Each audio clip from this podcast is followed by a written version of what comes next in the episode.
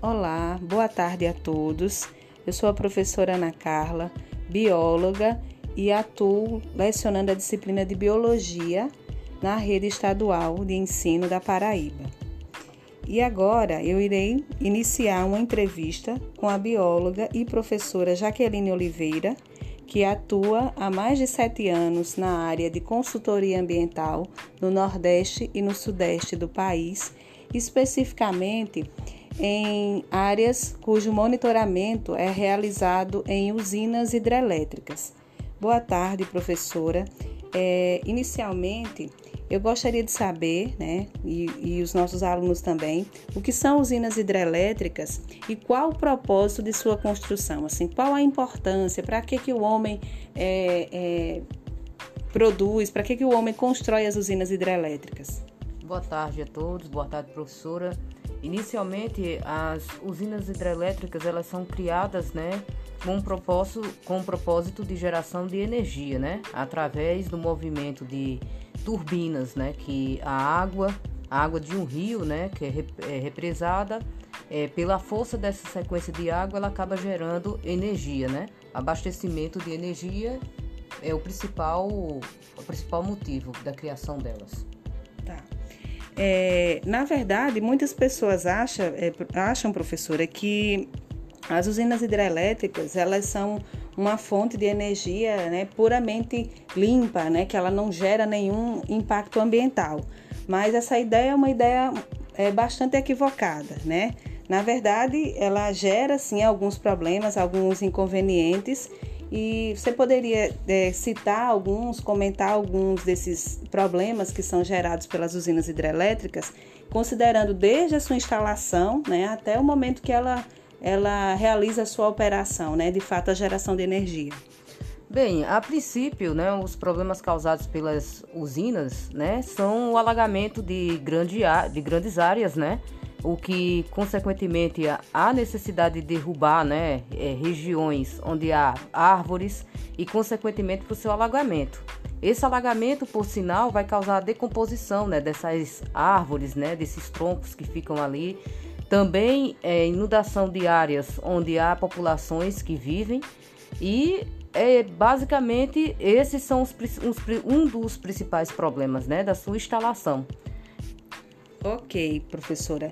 É, mas, Jaqueline, é, em relação, além desses impactos, né, especialmente em relação à fauna e à flora, né, aos animais e vegetais existentes nessa região, existem impactos também? Você citou né, um pouco a respeito da questão das áreas de inundação e também é, já aproveito para emendar a pergunta né, e estender a questão da qualidade da água. Né? Há impactos danos aos animais, às plantas e também há impactos, há perdas na qualidade da água? Bem, professora, é, sobre esse aspecto, sim. Né, nós temos inúmeros é, impactos ocasionados pela construção das usinas. Né? É, a, a, qualidade da água ela é afetada diretamente e, consequentemente, né, qual, que tipo de, de, de, dado da qualidade da água é afetada? A temperatura, o pH, né?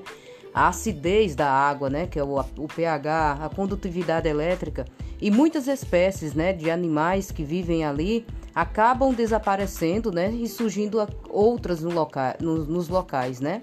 Não só a perda desses anima dos animais, mas também de espécies vegetais, né?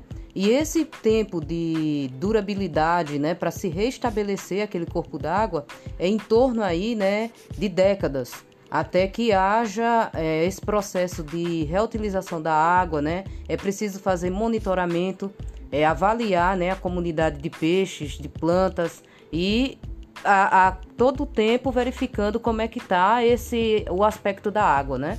Se está boa para o uso humano, animal e assim por diante. Ok, professora. E para a gente finalizar, né? Esse é um assunto muito vasto na verdade, mas o objetivo aqui é, é fazer um recorte sobre o tema. É, há impactos, né, é, como você bem disse, sobre a fauna, né, sobre os peixes, sobre a vegetação e também perdas na qualidade da água, né, que ela só tende a ir melhorando com o passar dos anos, né, devido à intensa decomposição né, da matéria orgânica que existe inicialmente. Mas do ponto de vista social, para a gente fechar, Né? Existem impactos né, sobre as comunidades ribeirinhas, né, com a construção desses grandes lagos, né, dessas usinas hidrelétricas? Sim, professora. A princípio, como eu falei anteriormente, né, quando se pretende construir né, uma usina hidroelétrica, é necessário a inundação de uma área muito grande. E, consequentemente, né, populações que ali residem acabam tendo que deixar suas casas, né, os seus locais de nascimento, toda a sua história. Há uma perda não só do terreno, mas também uma perda cultural, como ocorreu, né, em inúmeras localidades do Brasil, mas trazendo para a região Nordeste, né, como na construção da usina é, é, de Xingó, onde houve, né, a inundação de várias áreas, né, de agricultura, de, de história mesmo da questão cultural daquelas pessoas que não terão como resgatar, né, esse processo, essas lembranças, né? Então hoje é possível na atualidade quando o rio, né, é, seca, a gente vê antigas construções, né? E aí o, e além disso a cidade, né, dividida entre cidade nova e cidade antiga, né? A cidade antiga é aquela que ficou submersa, né? Então, sim, há uma perda cultural, uma perda de, de terreno, uma, é, há um prejuízo né, das populações que ali residem. Ok, professora.